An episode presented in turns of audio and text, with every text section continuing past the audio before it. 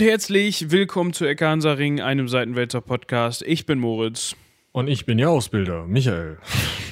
Ja, wir haben es letzte Woche schon ein bisschen angeteasert, was wir heute vorhaben.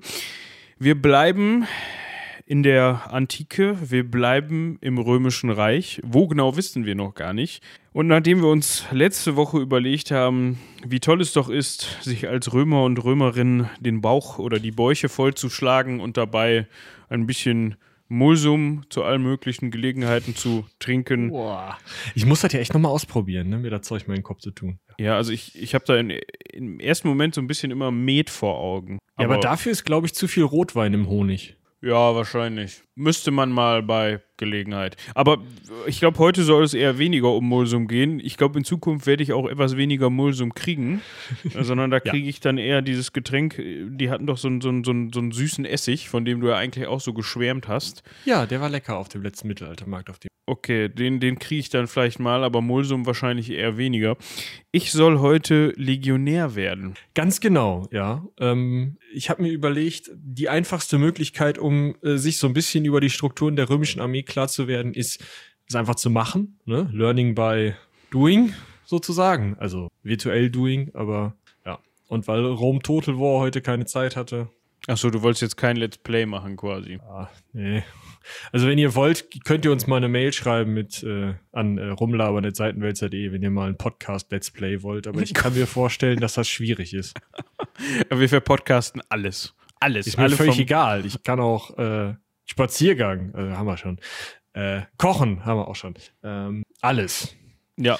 Also ich sag mal so, ich habe schon bei hier Stay Forever durchaus gar nicht so schlechte Let's Plays von Text-Adventuren gehört. Die machen Spaß. Das ist richtig. Aber erstens bin ich eine ziemliche Gurke in Text-Adventuren, weil Parser nie wissen, was ich will. Und zweitens spiele ich nicht besonders gerne Text-Adventure, sondern wenn dann krude Globalstrategie-Dinge. Ähm, und dementsprechend äh, bietet sich das jetzt nicht so an, wenn du erst in, in, Crusader Kings 3 beschreiben musst, okay, ich verschiebe jetzt gerade meine Einheiten von da nach dahin ähm, und jetzt kriege ich gerade ein Angebot vom, keine Ahnung, äh, König aus Alba, der sagt, äh, er will meine Tochter nicht heiraten oder so. Genau, das wäre alles schwierig.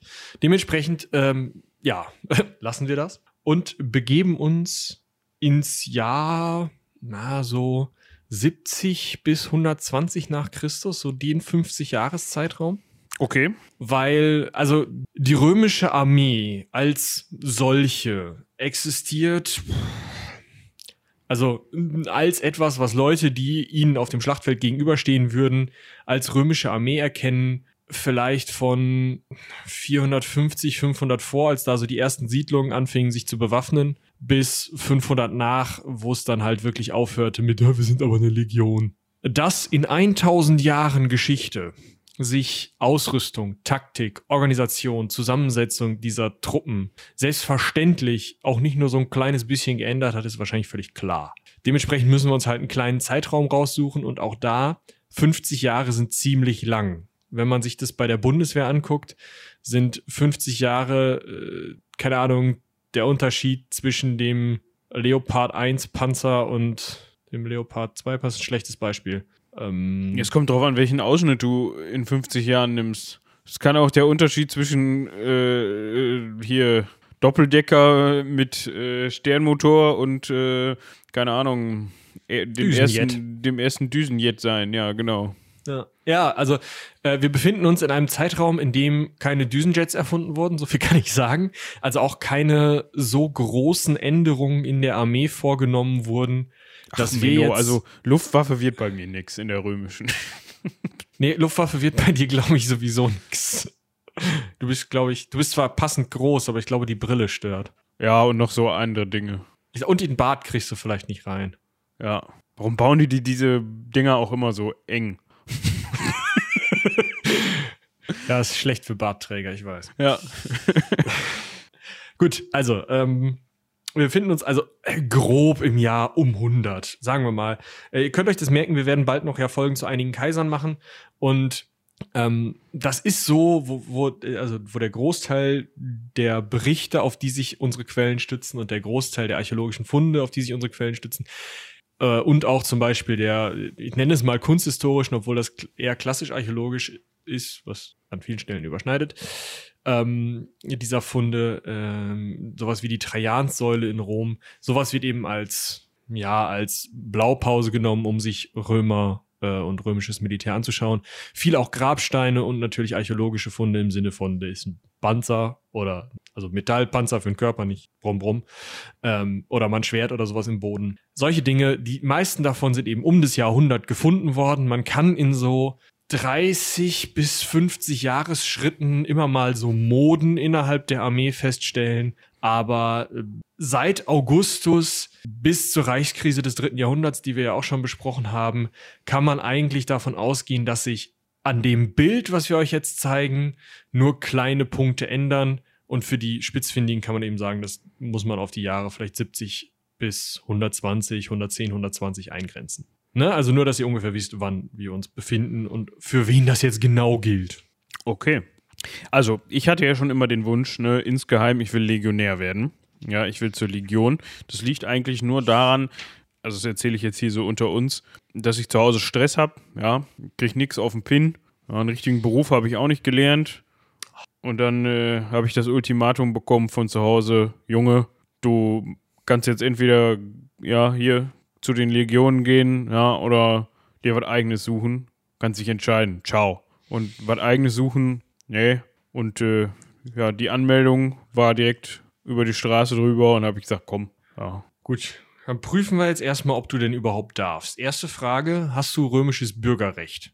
Also mein, mein Vati und meine Mutti sind römische Bürger. Damit darfst du in die Legion eintreten, sonst wärst du nämlich jetzt da vorne rechts zur Auxiliarkaserne gegangen und hättest erstmal für deine äh, nachfolgenden Familienmitglieder das römische Bürgerrecht erstreiten können, wenn du es denn überlebt hättest, weil bei ähm, ehrenhafter Entlassung aus den Auxiliartruppen hättest du das Bürgerrecht bekommen. Aber so darfst du tatsächlich Legionär werden. Hey, Glückwunsch. Schön. Äh, bist du verheiratet? Nein. Gut, das ähm, Sehe ich also- so aus. Ist ich sonst hier? Äh, tatsächlich ja. Also es gibt nicht nur einen, sondern sehr viele belegte Fälle, weil ähm, Liebesheirat jetzt nicht so super häufig war äh, im alten Rom für sehr junge Leute. Also je älter die Leute werden, desto wahrscheinlicher war das. Und es lag auch sehr am Stand, aber es gibt einige belegte Fälle davon, dass halt Leute in die Legion eingetreten sind, obwohl sie verheiratet waren. Nur die Legion ist da relativ, also das römische Militär ist da relativ unbürokratisch. Es ist nicht so, dass man dann hinterher wieder rausgeschmissen wird, weil man ja verheiratet war, sondern der Eintritt in die Legion ist eine einseitige Scheidungserklärung. Okay. Weil das hat auch nichts Göttliches oder so, so eine Ehe, sondern ist mehr so ein privatwirtschaftlicher Vertrag. Ach so. Und dann, äh, ne, das kann man ja einseitig kündigen. Und das ist halt auf einem kurzen bürokratischen Wege, wenn du da keine Zettel ausfüllen willst, einfach in die Legion eintreten.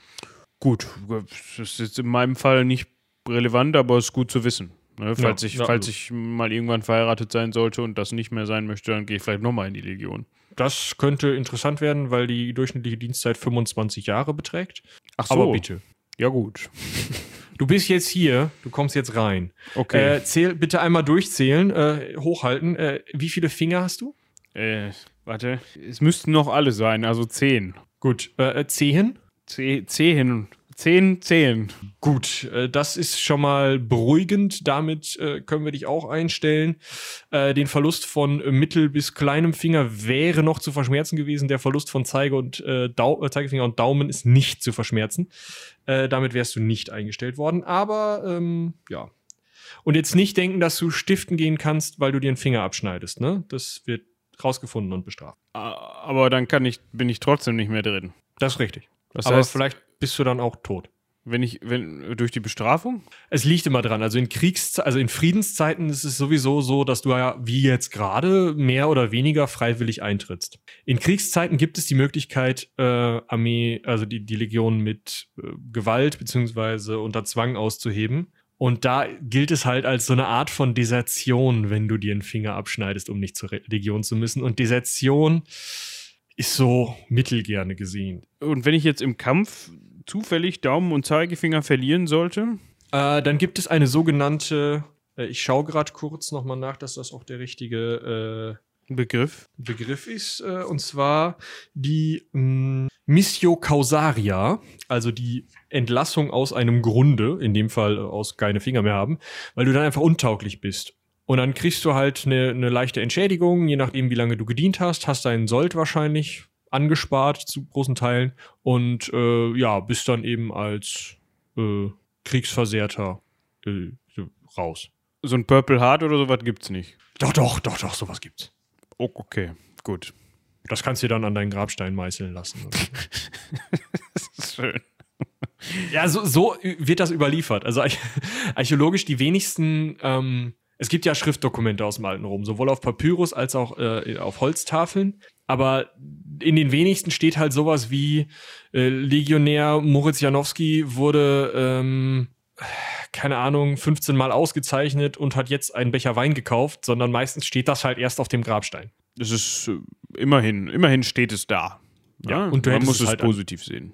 Du hättest es halt an der Rüstung getragen, ne? Während du im Dienst gewesen wärst, wenn du nicht aus dem Dienst ausgeschieden wärst, weil du keine Finger mehr hast. Gut. Ja. Äh, weitere Frage: äh, Wie groß bist du? Als ich das letzte Mal nachgeguckt habe, 1,78. Gut, das sind 12 Zentimeter mehr als notwendig. Damit bist du äh, 12 Zentimeter. 1,66 ist das Mindestmaß für den Legionär. Oh, da bin ich ja schon wahrscheinlich eher nicht der ganz kleinste, oder? Das ist richtig, ja, das geht. Äh, also, im, im, also im oberen Mittelfeld kann man sagen. Ähm, 1,80, 1,85 wurde erreicht, viel größer eher nicht. Ähm, das ändert sich aber, also jetzt 100 nach Christus sind wir schon sozusagen etwas größer unterwegs.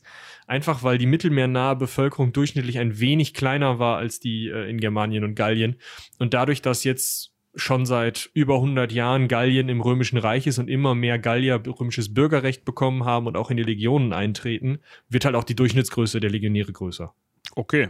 Gut, ähm, du bist keine Frau, äh, kein Eunuch, damit Nein. auch, äh, ja. Wenn du äh, einen Hoden verloren haben solltest, hat Trajan, der jetzt Kaiser ist, noch ähm, äh, beschlossen, äh, wärst du, könntest du noch mitmachen. Ähm, Also, das ist in meinem Fall nicht nötig. Also, ich besitze beide noch, zum Glück. Ich habe jetzt nur, hätte jetzt nur an dieser Stelle die Frage, was denn das mit meiner Kampffähigkeit zu tun hat. ich habe keine Ahnung. Okay, also du, ja gut, du musst dich auch an deine äh, Vorgaben hier halten, ne? Ja, ich habe hier ein, ne, ein Blatt abzuarbeiten. Äh, jetzt kommt, glaube ich, der äh, schwierigste Teil.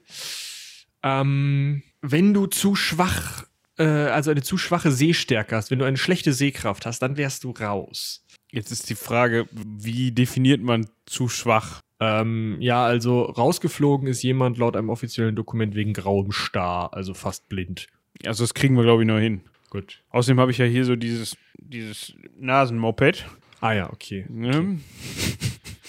Ist zwar noch nicht erfunden, aber wir, wir, wir nehmen das mal. Ja, dann bringe ich Kontaktlinsen mit. Geht auch klar. Gut. ähm, weiterhin äh, wirst du wegen irgendeines schweren Delikts in einer anderen Provinz verfolgt. Also, ähm, Also da ich mein ganzes Leben lang hier verbracht habe, wo sind wir überhaupt? In Rom? Äh, ist eigentlich relativ egal. Also jetzt äh, Tecklenburg würde nicht gehen, glaube ich. Das ist nämlich nicht mehr in römischem Kerngebiet. Aber ähm, äh, Köln würde gehen, Mainz würde gehen, Rom würde gehen, wenn du möchtest. Dann sind wir, dann sind wir in Köln. Das, nee, in Mainz. In Okay. Mainz finde ich gut. Mainz In Mainz. Ja, Ja. gut. Ja, also wenn du in äh, Germanien jetzt nicht gesucht wirst, es dauert, also die Mühlen der Bürokratie malen langsam. Ich sag mal, alles, was wir heute durchgehen, wirst du wahrscheinlich erleben, bevor du wieder rausgeschmissen wirst, weil du, also weil dein, dein äh, Haftbefehl gefunden wird. Aber ähm, ja, also äh, wir, wir gehen mal davon aus, dass du eigentlich äh, eine gute Führung hast. Ne? Ja, ja. Äh, Und dann kommt noch der Punkt, äh, also das ist mehr so, das ist jetzt kein, also es ist natürlich notwendig, aber äh, die Frage ist eher die Qualität dessen. Also du brauchst ein Empfehlungsschreiben. Das kann jetzt von Papi sein, das wäre okay. Äh, Dann würdest du halt wahrscheinlich nicht viel werden. Wenn das jetzt aber von einem höheren Adligen ist, dann könnte es halt sein, dass du direkt in einen Unteroffiziersrang kommst oder vielleicht Schreiber oder sowas wirst oder von schlecht, also äh, blöden Aufgaben wie zum Beispiel dem Latrinenputzen entbunden wirst. Ne? Also musst du gucken, was du da für ein Empfehlungsschreiben auftun kannst. Je höher, desto besser. Es ist auch sehr sinnvoll dafür, ungefähr alle Gefallen einzufordern, die du vor deiner Karriere in der Legion irgendwie angesammelt hast, weil du wirst jetzt 25 Jahre lang nicht brauchen. Kann ich das auch noch nachreichen? Nö. Ja, dann komme ich gleich wieder.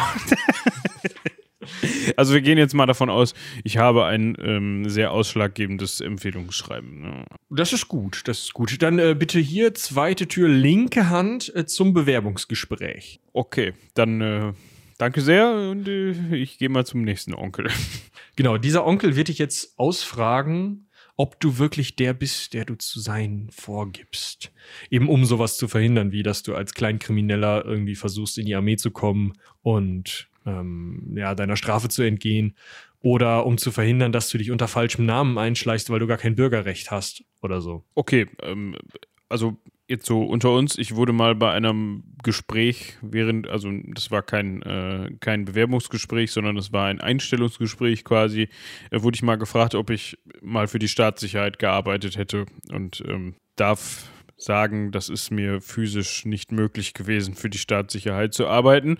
Dementsprechend bin ich solche Fragen gewohnt. Dann schaut man nochmal nach, ob denn alles, was in deinem Empfehlungsschreiben steht, auch stimmt. Hm, also ob man äh, verifizieren kann, dass äh, hier der Publius Ottous Balsamicus das auch geschrieben hat. Und dann geht's auch schon zur Vereidigung, ne? So, also geht schnell. Da darfst du dann auf den Kaiser schwören und äh, dass du die nächsten 20 Jahre, ja, ja, also das ist bürokratisch so eine Sache, ähm, die nächsten 20 Jahre steht im Brief. Und dann gucken wir mal, ne? Okay. Äh, dich da einschwörst. Also wenn ich jetzt mich auf diese 20 Jahre berufen würde, dann würde das jetzt nicht heißen, dass. Ähm Äh, Das ruft ein müdes Lächeln bei deinem Militärtribun hervor. Also ähm, der sagt dir dann nochmal, wo du, wo du in der Reihe genau zu stehen hast. gut. Ne? Ja, ja, finde ich gut. Aber man kann sich auch nochmal dann weiter verpflichten nach den 25 Jahren. Okay. Ne? Also falls es. Ah, 20 Jahre, da geht äh, viel, viel, fließt viel Wasser den Rhein herunter, ne? Dann- Ja, und dann kriegst du auch schon deine Hundemarken, weil die gibt's tatsächlich schon. Das finde ich ganz interessant.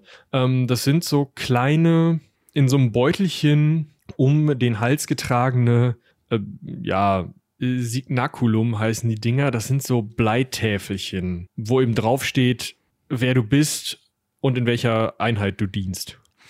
Okay, schick. Gibt es die auch in verschiedenen personalisierten Farben? Nein, nein, in Bleigrau alle. Okay, gut. Hm. Dann, äh, Ja, dann wird man noch Muttermale und Narben zählen, um dich bei Desertion im Zweifel erkennen zu können und das alles aufschreiben. also Ne? das ist Also- dann der Part, den man schon vielleicht von der Bundeswehr kennt, wo man dann einmal, ne? äh, Bitte einmal husten und dann und so, ne? Ja, genau. Also das ist, fällt so ein bisschen zusammen. Also das bitte einmal husten war das Fingerzählen auch irgendwo. Und ja, also das, das fällt so ein bisschen. Also es sind halt zwei verschiedene Schritte, wo du halt im einen untersucht wirst, ob du körperlich dazu in der Lage bist, in der Legion zu dienen. Und der zweite ist halt wirklich, heute kann man sich einfach ein Perso geben lassen. Das ging damals halt noch nicht, weil es keine gab. Ja. Okay, alles klar. Jetzt bin ich, jetzt bin ich aber Legionär, ist das richtig? Jetzt bist du, äh, ja, also du kannst noch nichts, aber du bist jetzt Legionär. Genau, du bist vereidigter Legionär. Vor dem Eid hättest du noch schreiend weglaufen können, jetzt ist es Desertion. Wenn ich jetzt schreiend weglaufe, bin ich, ist das nicht so gut. Ja, das äh, wäre tödlich wahrscheinlich. Habe ich denn irgendwie so eine 30 Tage Rückgaberechtsklausel oder sowas? Nein, nein, nein. Gibt's nicht. Ist noch nicht erfunden. Nee, das gibt's nicht. Okay. So, wie geht's denn jetzt weiter? Also jetzt bin ich schon mal Legionär, ich habe hier meine Hundemagen. Ja, Ah, das, äh, das Problem ist, das nächste Kastell ist leider ein bisschen weiter weg, aus irgendwelchen Gründen. Äh, Das heißt, du entweder kommen Soldaten aus dem Kastell und sagen, jo, hier, wir sind von der Einheit, siebte Agrax, keine Ahnung, sowas. Ähm, kommen Sie mal mit, Sie sind ja uns zugeteilt, wir nehmen die 50, die heute sich hier eingeschrieben haben, nehmen wir mit. Schön. Oder äh, du bekommst dein Reisegeld und darfst dann auf eigene Faust versuchen, dahin zu kommen. Und jetzt fängt ein ganz wichtiger Aspekt des Legionslebens an. Du wirst immer und immer wieder die Möglichkeit haben, den harten Weg zu wählen und dafür Geld zur Seite zu legen oder den leichten Weg zu wählen und kein Geld zur Seite legen zu können oder weniger. Okay, also von meinem Sold, das meinst du mit Geld. Genau, also in dem Fall ist es so, dass du erstmal ein Reisegeld bekommst. Sold kriegst du noch nicht, den kriegst du erst immer von der Einheit in der Einheit ausgezahlt. Und das auch mh, zu nur wenigen Anlässen im Jahr, so drei, vier Mal. Aber ähm, dein Reisegeld kriegst du jetzt halt, weil im Zweifel dann eben niemand wartet, der dich mitnimmt, um halt zu sagen, okay, du musst jetzt leider nach Köln in deine Legion. Geh da bitte hin. Hier hast du so und so viel Geld. Das reicht dafür, dass du äh, zweimal in einer guten, äh, in einem, in einem ja, guten Hotel gibt's ja nicht, aber in einem Hotel unterkommen kannst. Oder du pennst halt irgendwo auf der Straße. Ein Legionär, auch in Ausbildung, wird wahrscheinlich niemand angreifen, nicht mitten im Römischen Reich. aber dafür pennst du halt schlecht, kriegst nicht so viel zu essen, kannst nicht so sehr einen drauf machen abends, aber du hast im Zweifel noch Geld über.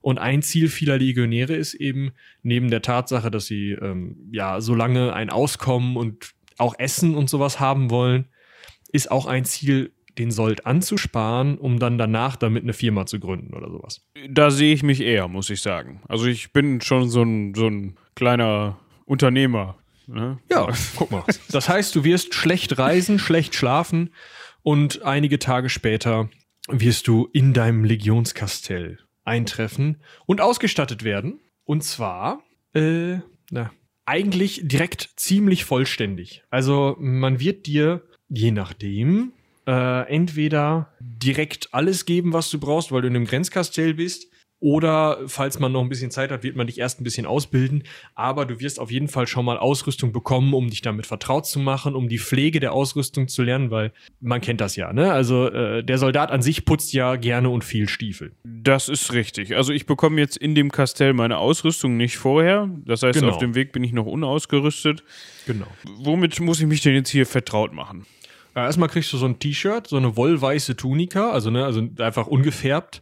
Äh, die haben keine so richtigen Ärmel, sondern mehr nur so, ähm, ja, so Lappen, die vom Rücken aus nach vorne hin übergeschlagen sind. Also das ist kein rundes Loch im Ärmel. Kannst du dir das irgendwie vorstellen? Ja, Also man, man, man kann, also man kann halt, also es ist einfach aus einem Stück Stoff geschnitten und an einer Seite zugenäht.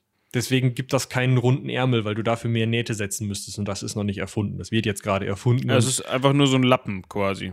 Genau, aber an den Seiten zu. Ja, ja, das meine ich ja. Genau. Aber halt nur immer so bis an die Achsel zugenäht und dann halt nicht. So ein Loch Also, für die Arme. ja, genau. Es trägt sich so ein bisschen wie so ein blauer Sack. Schön. Aber ist ja dann auch luftig, ne? Ja, und man, es hat den großen Vorteil, man kann äh, einen Arm durchstecken und hat dann so einen, so einen stylischen, schrägen Arbeitsoverall. Damit wurde gerne, so wenn es relativ warm war, dann wurde gerne so mit halber Tunika oder man hat auch immer einen Gürtel, also Mann mit Doppel-N, hat auch immer einen Gürtel getragen. Dann, das heißt, man konnte auch beide Arme rausnehmen und das Ding einfach nur noch als so ein Röckchen tragen. Ja, gut, aber wir sind ja hier in Mainz, ne? Und hier, wir haben ja hier jetzt nicht so die wärmsten Sommer und auch gar keine warmen Winter. Dementsprechend, ja. Kriege ich Ja. noch eine Hose? Äh, nein, Hosen sind äh, bei den Germanen, das ist aber. Kriege ich überhaupt irgendwas für unten rum? Nein, nein, das baumelt frei, wir sind Legionäre. Interesting. Also Okay. es gibt Hosen und es gibt auch Beinlinge, aber die sind halt barbarisch. Jetzt so langsam, gerade die im Nordgermanien und die in Britannien dienenden Legionäre ähm, auch schon länger, äh, nehmen das so langsam an, dass man sich mal eine Hose oder zumindest mal ein Stück Stoff ums Bein wickeln kann. Aber das kommt erst langsam durch und gilt immer noch als anteilig unzivilisiert. Ja, gut. Wenn das Ja. so ist, dann machen wir das so. Aber du bekommst ein, äh, eine stylische Bauchbinde. Also eigentlich nur ein ziemlich großes, langes Stück Stoff, was du einmal der Länge nach faltest und dann sozusagen oben offen um deinen Bauch bindest. So ein bisschen der coole Brustbeutel von 100 nach Christus. Wofür brauche ich das genau? Das ist eine Tasche. Das ist, weil eine Tunika hat keine Taschen. Und wenn du irgendwas so bei dir tragen willst, dein Geld zum Beispiel oder so, dann kannst du es da reinstecken. Gut, gut. Ja, jetzt haben wir, also das sind meine Klamotten. Genau.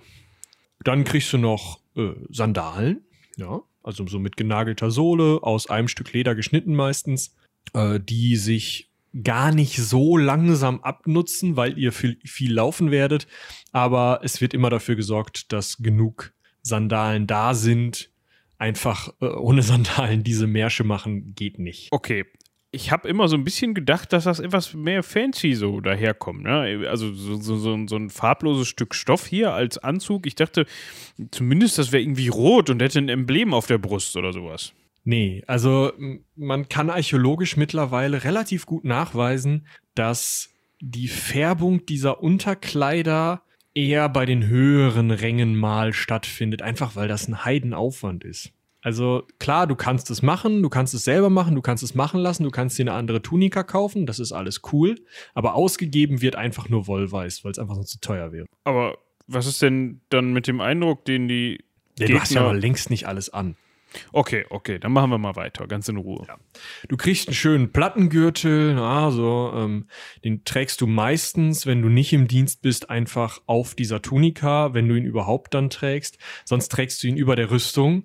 Äh, da hängst du zum Beispiel den Dolch dran. Früher hat man da auch das Schwert dran gehängt. Dafür kriegst du mittlerweile einen eigenen Schulterriemen, damit das Schwert den Gürtel nicht an einer Seite runterzieht, sondern eben äh, an so einem Schulterriemen einzeln hängt. Äh, an dem Schulterriemen hängt auch die Schwertscheide.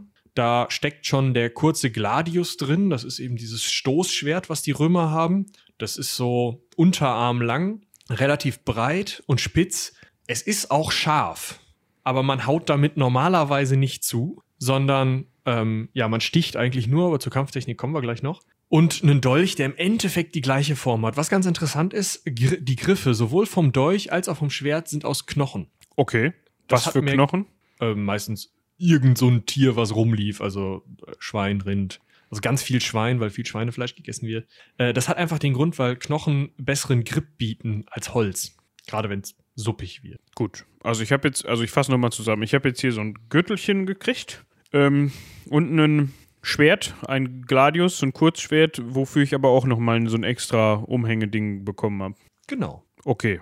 Ein Dolch dabei. Ein Dolch. So. Habe ich denn noch was für körperlichen Schutz? So? Ja, das ist jetzt die erste wirklich wichtige Entscheidung. Möchtest du ein Kettenhemd haben. Und zu dieser Zeit sind die tatsächlich schon geschnitten wie T-Shirts, weil es einfacher ist, ähm, Kettenringe so, äh, zumindest das zu durchdenken ist scheinbar einfacher, Kettenringe so zu legen wie ein T-Shirt, als Stoffnähte so zu setzen. Es gibt aber auch noch ältere Kettenhemden, die äh, ja wieder wie so ein blauer Sack funktionieren, aber über den Schultern nochmal eine zweite Lage Kette haben, äh, sodass die dann damit nochmal zusätzlich an den Schultern verstärkt sind, dafür aber keine Ärmelchen haben. Und die andere Möglichkeit ist äh, der römische Schuppenpanzer, den man meistens so sieht. Den haben auch die Playmobil-Figuren. Ähm, das ist die sogenannte Lorica segmentata im Gegensatz zu Logik, äh, Lorica hammata, dem Kettenhemd.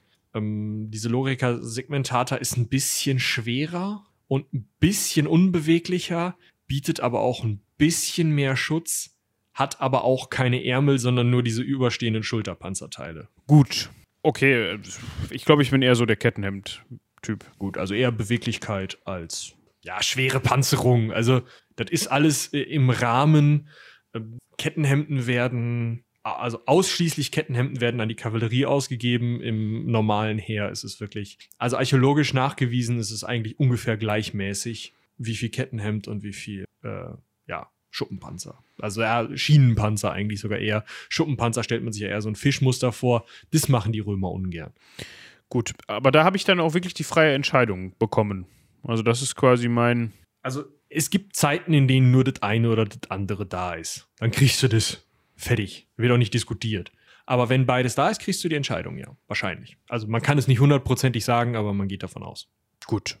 Ah, wir sind ja hier gut ausgestattet, dann nehme ich das Kettenhemd. Ja. Und jetzt kommt der Teil, mit dem Leute beeindrucken.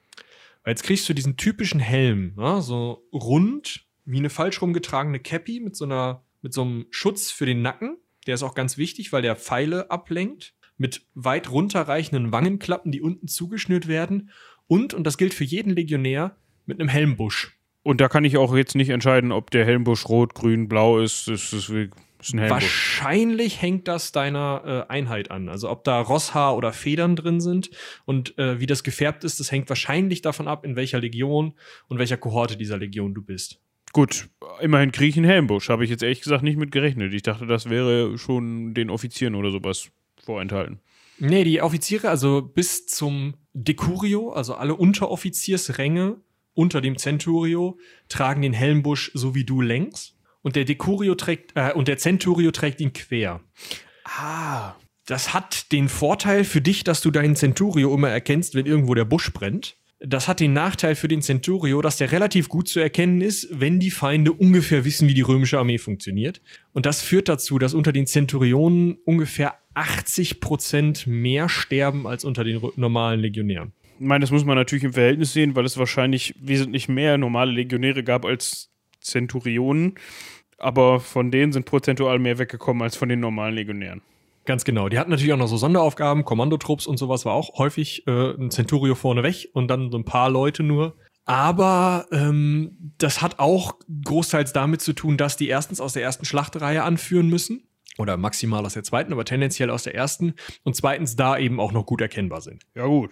Das ist vielleicht so ein bisschen. Das Prinzip hat sich aber auch durchgesetzt. Ne? Das kennt man vielleicht von den. Ähm, bei der Marine, von diesen Hütchen, die die immer aufhaben. Da geht es ja auch darum, ob die die quer oder links tragen oder nicht.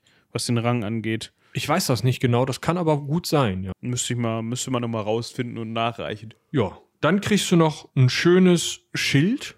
Ja, das Scutum, ein aus äh, gegeneinander, also gegenläufig, ähm, längs und quer äh, geleimten Holz, hm, ja, so Brettern, dünnen, schmalen Brettern, ähm, hergestelltes mit Leder oder Stoff bezogenes Schild. Außenrum, der Rand ist meistens aus Buntmetall gehämmert, also Kupfer oder sowas. Und der Schildbuckel ist aus Eisen. Hinter dem Schildbuckel ist der Griff. Und das Ganze hat die Form von so einem Teil eines Zylinders. Also es ist so ein, so ein halbrund, halbrund gedrehtes Rechteck. Okay. Das ist wahrscheinlich gefärbt. Man weiß es aber auch nicht so super genau. Wahrscheinlich hat es aber die Farbe, die deinem Helmbusch, zu deinem Helmbusch passt. Also ein bisschen Farbe kommt schon ins Spiel. Wenn ich schon kein rotes Leibchen habe, dann habe ich wenigstens einen roten Helmbusch und ein rotes Schild. Wenn du in der richtigen Einheit bist. Ja, bin ich bestimmt. Gut. Und dann kriegst du natürlich noch das Pilum, ne? Diesen Speer, so etwas, etwa mannshoch, vielleicht ein bisschen kürzer. Drei Viertel davon aus einem relativ schweren Stück Holz. Dann kommt, zumindest jetzt zu dieser Zeit, früher war das weniger, so eine Kugel aus Holz, schwerem Holz oder aus Blei. Also nichts mit Pappel, sondern eher so Eiche. Und dann ein, eine dreieckige Halterung, in der dann so ein langer, ähm, ja, leichter, dünner Eisenstab steckt, der vorne eine gehärtete Eisenspitze hat. Das ist zum Werfen. Das ist zum Werfen, das ist auch scheiße schwer.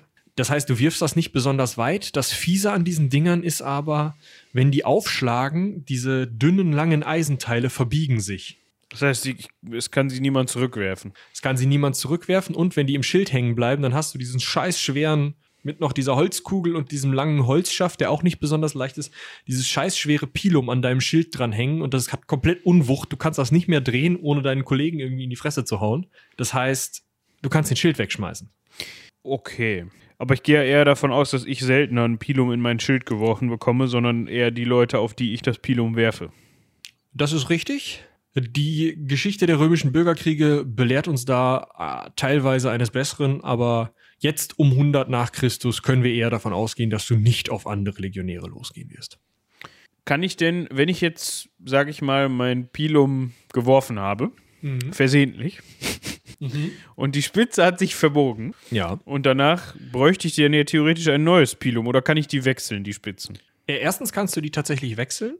Also du kannst diese, das ist ja nur so eingespannt und dann wahrscheinlich mit Stoff umwickelt, allerdings hat man das noch nicht. Und der zweite Punkt ist, das ist ja scheißegal, ob das Ding vorne ein bisschen krumm ist. Das heißt, du ziehst das, also ziehst das nächstbeste Pilum, was du in irgendeinem Feind findest nach der Schlacht, ziehst du wieder raus und stellst du deinen Fuß auf die Spitze und dann wird das schon irgendwie wieder halbwegs gerade werden. Ja, das sieht ja scheiße aus. Das ist richtig, aber du hast ja wahrscheinlich nachmittags im Lager nichts vor. Ja, aber das gefällt mir nicht.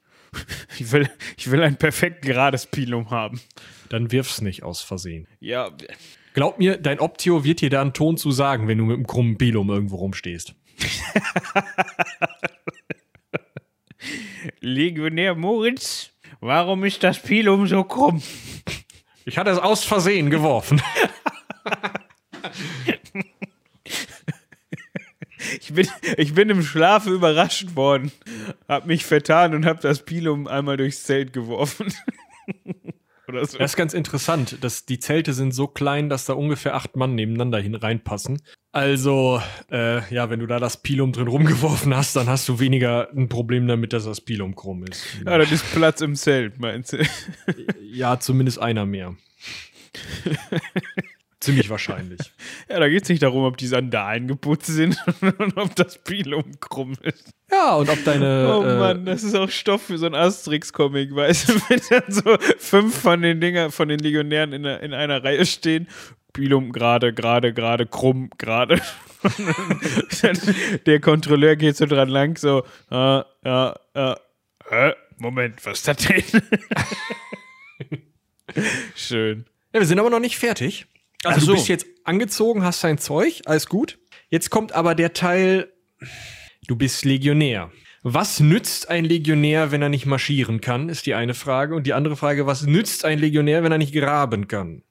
Das heißt, man wird dir eine Furka geben. Kann man das essen? Ähm, nee, das ist ein, so ein, so ein Holzpinorek so ein, mit einem kleinen Querstreben. Und damit mache ich was? Da tust du alles dran, was du nicht direkt am Körper trägst. Es gibt nämlich keine Rucksäcke. Und das hat einen guten Grund. Weil ein Rucksack, die sind erfunden, die könnte man auch benutzen. So, es gibt auch so kiepenartige Holzgestelle und sowas. Das Problem ist, die kriegst du nicht vom Rücken, wenn der Germane aus dem Wald kommt. Und die Furka kann ich einfach fallen lassen. Genau. Aber die ist doch sau unbequem. Wenn ich damit jetzt, sagen wir mal, keine Ahnung, bis nach Persien marschieren muss, dann kriegst du ja, auf dem, kriegst ja mit dem Rücken. Ja, deswegen übst du marschieren. Du meinst, ich trainiere, um fit genug zu sein, um es nicht mit dem Rücken zu kriegen. Genau, ja. ja. Und wie oft? Wann? Also jetzt äh, in der Anfangszeit, äh, ja. Oh. Also erst wenn du laufen kannst, kriegst du überhaupt ein Holzschwert, um es dann auch zu benutzen. Gut, ähm, das hatte ich mir jetzt etwas anders vorgestellt, muss ich sagen. Uh, die ersten neun Wochen äh, rupst du durch den Dreck, das ist einfach so. Ja, Also. mit dem, mit dem Schreien wegrennen, das war vorbei, ne? Ja, das äh, ist leider jetzt tödlich. Okay, ja, gut, äh, lassen wir das. Also du kriegst deine Furka, daran montierst du dir, äh, wenn es nicht so kalt ist, deinen Mantel, den kriegst du auch. Deine äh, Patera, das ist so eine, das sieht aus wie eine Stielkasserole. Ja, so ein, so ein Topf mit nur einem langen Henkel. Okay. Die Dinger gibt es mit einem runden Bogen und mit einem geraden Bogen. Und die benutzt du gleichzeitig, um mal irgendwas im Feuer warm zu machen, aber auch um was zu trinken. Das Teil ist meistens aus ähm, Metall, gerne aus Zinn oder Bronze. Mh, haben so einen 18 Zentimeter Durchmesser. Das ist also einerseits dein Trinkbecher für Wasser und auch für dieses Essigwasser. Andererseits eben der schnell gemacht, der Kochtopf, den du auch noch übers Feuer halten kannst, ein, so eine Pfanne oder sowas. Das ist eigentlich das Wichtigste, weil damit nimmst du alle deine Nahrungsmittel zu dir. Okay, das hört sich schon mal besser an. Ja. Ne? Ist eigentlich ganz gut. Dann gibt's noch eine kleine Wasserflasche. Je nachdem, da musst du dich jetzt mal wieder entscheiden. Bei der Patera ist das auch so eine Sache. Die gibt's in dickwandig und dünnwandig. Die gibt's also in, ähm, ja, schnell kaputtgehend und nicht so schnell kaputtgehend. Und tendenziell ist es sinnvoll, dir das gut zu überlegen, je nachdem, in welcher Situation du bist. Wenn du im Lager bist, dann ist es oft sinnvoll, eine Patera zu haben, die du nicht rumträgst, die relativ schwer ist, nicht kaputt geht, die du vielleicht im Lager benutzt und die du dem äh, den höheren Offizieren bei der Inspektion zeigen kannst, weil du musst nicht nur vorzeigen, dass deine ganzen Klamotten richtig sitzen, sondern du musst auch zeigen, dass dein Essgeschirr funktioniert. Und zusätzlich ist es sinnvoll, noch eine zu haben, das ist auch wieder so eine Sache, wo du deinen Sold für ausgeben kannst, aber nicht musst, ne? Eine zu haben, die leicht ist, weil du sie im Zweifel rumschleppen musst, bis nach Persien. Und sollte jetzt meine Patera, hieß das so? Ja. Sollte die jetzt kaputt gehen auf dem Weg nach Persien, kriege Hm. ich dann eine neue von dir? Äh, von mir nicht, nee, die wirst du dir dann kaufen. Das heißt, es gibt nur eine. Freihaus. Ja, also das ist sowieso so eine Sache. Für Teile dieser Ausrüstung, die du gerade kriegst, werden dir natürlich die ersten Monate des Soldes gekürzt. Wie? Moment. Aber ich Ja, brauch, das ich, ich, ich brauch die doch, um einsatzfähig zu sein. Ja, das ist richtig. Du musst ja auch nicht alle, also viel kriegst du auch gestellt, aber manche Sachen, Ja, ist, ja, wie viel schwerer ist denn die schwere Patera? das ist immer eine Sache von, von 100 Gramm Zahlen. Also das, das gibt auch so Mittelmaß-Dinger und äh, unterliegt auch Moden, die gibt's mit rundem Boden und mit äh, flachem Boden zum Abstellen.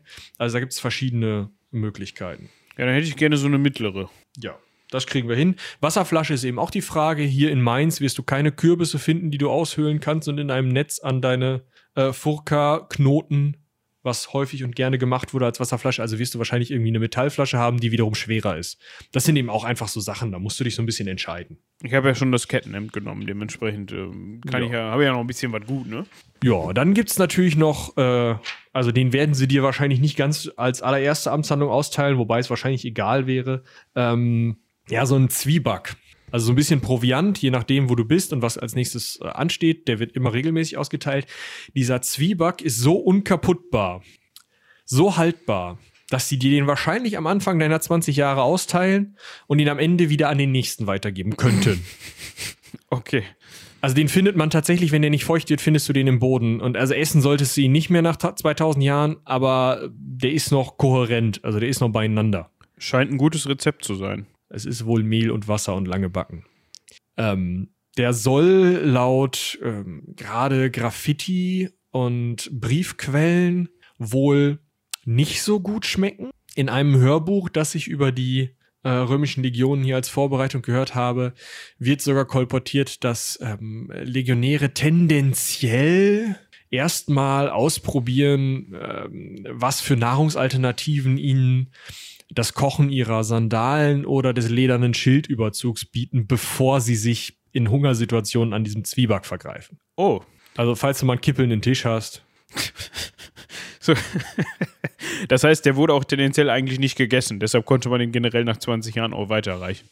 Tendenziell, also klar, es gibt immer Situationen, in denen der gegessen wurde. Es gibt immer wieder Problemstellungen, ne? Aber tendenziell wurde der wohl eher ungern gegessen, so sagen es zumindest die schriftlichen Quellen, die wir dazu haben. Gut, das muss man wissen. Und jetzt bekommst du deine Hauptwaffe. Moment, ich habe mein Schwert, mein Schild, mein Pilum. Wo, was gibt's denn noch? Die Dolabra. Das ist, ja, so eine Art Spatenschaufelding. Oh. Ähm, auf der einen Seite und auf der anderen Seite halt so ein Hackenteil. Also es ist so eine. Ich verlinke mal, wenn ich kann, Bilder unterhalb. Genau, also du hast halt an der einen Seite so, das kann auch, kann man auch vielleicht als Axt deuten. Also es funktioniert wie eine Spitzhacke häufig, aber du kannst damit auch schaufeln. Ja, ich habe mir gerade mal ein Bild angeguckt. Es sieht eigentlich wirklich aus wie so ein. Äh, es gibt so eine, so eine Art. Ja, es gibt einen Hammer, der heutzutage so aussieht. Also, das ist auf der einen Seite ist es eine ganz normale Axt, vielleicht so eine eher skandinavische Axt, skandinavisch angehaucht. Und auf der anderen Seite ist es so ähm, wie der Axtkopf um ähm, 90 Grad gedreht, sodass man da wie mit so einer Hacke halt in den Boden hacken kann. Hat man bestimmt schon mal gesehen, so ein Ding. Also im Garten ist das wahrscheinlich auch ähm, gut angewendetes Material so. Äh, interessant ist erstens, jeder Legionär hat so ein Teil. Zweitens, jeder Legionär kennt dieses Teil in- und auswendig und weiß es sehr gut zu benutzen. Und drittens, jeder Legionär wird den Griff von dem Teil wahrscheinlich häufiger in der Hand haben als den von seinem Schwert. Ja, weil damit dann wahrscheinlich auch das Feldlager ausgehoben wird. Ja. Und Straßen gebaut und Probleme auf dem Weg irgendwohin aus dem Weg geräumt und Gräben vor der Schlacht gezogen, um Kavallerieattacken äh, Herr zu werden und äh, alles an. Palisaden gesetzt. Dann machst du alles mit dem Ding. Gut. Das muss ich auch mitschleppen. Genau, das kannst du einfach an den langen Teil von deinem Spießchen da, äh, deiner, ähm, wie heißt das Teil noch? Furka binden, ne, mit so einem Bindfaden. Hinten dran hängst du dann die Wasserflasche, diese, äh, den kleinen Essnapf und so ein bisschen was von dem Proviant in so einem Beutelchen. Drumrum kannst du vielleicht, je nachdem, ob du ihn gerade um hast oder nicht, deinen Mantel schlagen. Und dann hast du halt ein relativ kompaktes Paket, mit dem du im Zweifel auch mal den einen oder anderen Germanen eins überbraten kannst, aber tendenziell kannst du es auch einfach gut fallen lassen. Es bleibt zusammen. Die Sachen werden wahrscheinlich beim Fallenlassen nicht unbedingt kaputt gehen und bist dann relativ schnell kampfbereit.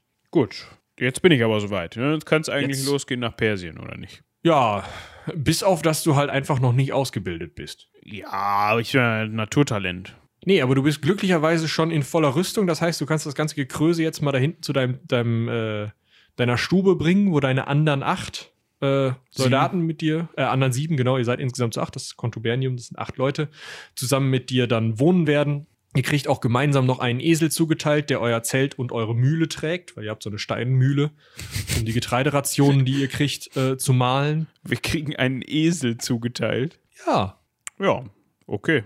Jede, jede Acht-Leute-Gruppe hat so einen Esel und der trägt halt, wie gesagt, das Zelt, die Zeltplane und dieses, ähm, ja, diesen, diesen Mühlstein, der auf einem anderen Stein so im Kreis gezogen wird mit einem, mit einem Pin und ein paar Töpfe.